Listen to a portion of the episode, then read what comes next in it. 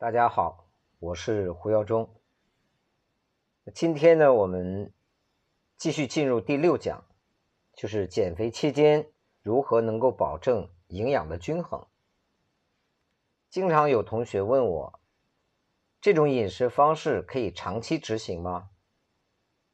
事实上，这种饮食方式在美国已经推行了九十年之久。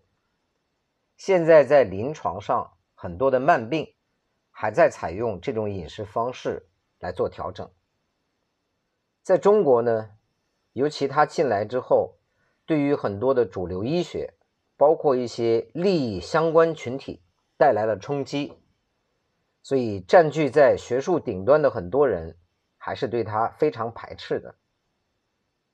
那这种饮食方式可不可以常年坚持呢？我本人去年测试了一百天，没有明显的不良状况发生。那么目前在我们圈子里有执行了五年的，也没有发现明确的副作用。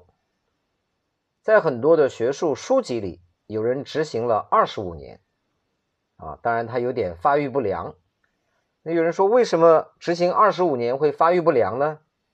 因为这个人本身有癫痫病啊，在西方也用它来治疗这种羊羔疯。他从年轻的时候就开始采用这种饮食方式，所以一般我不建议啊，在发育期完毕之前的孩子们采用这种饮食。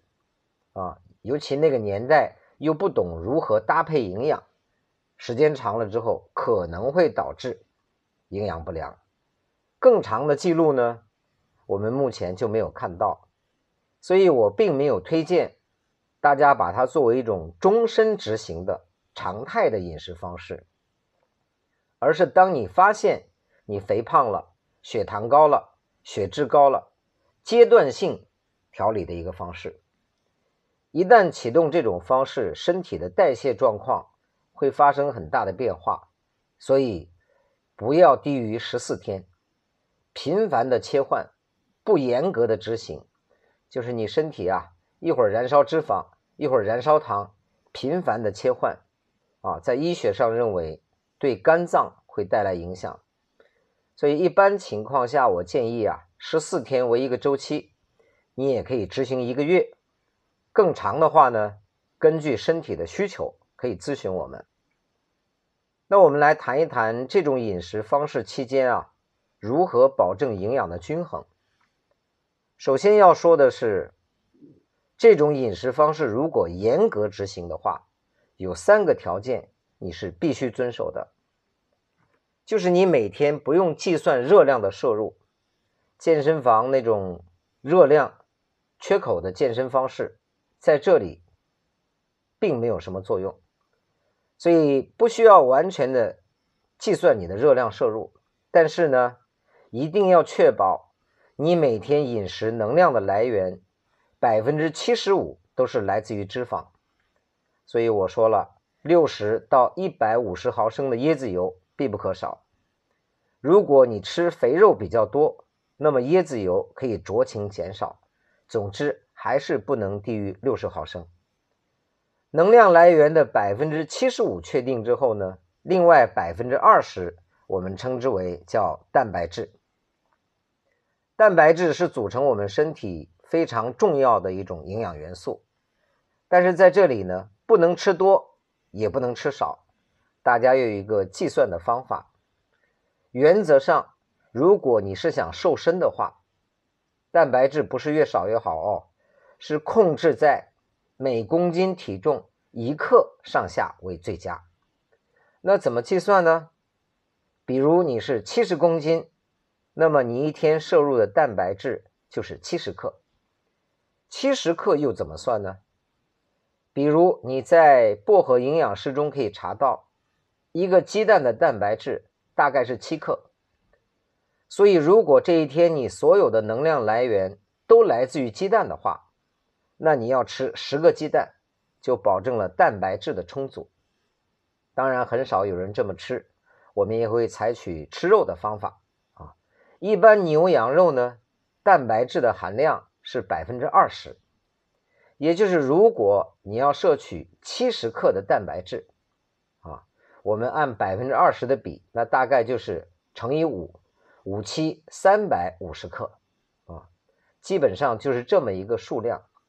但如果你还想增肌的话，蛋白质可以翻倍，但不建议更多了，也就是从三百五十克变成七百克啊，也就是一斤多。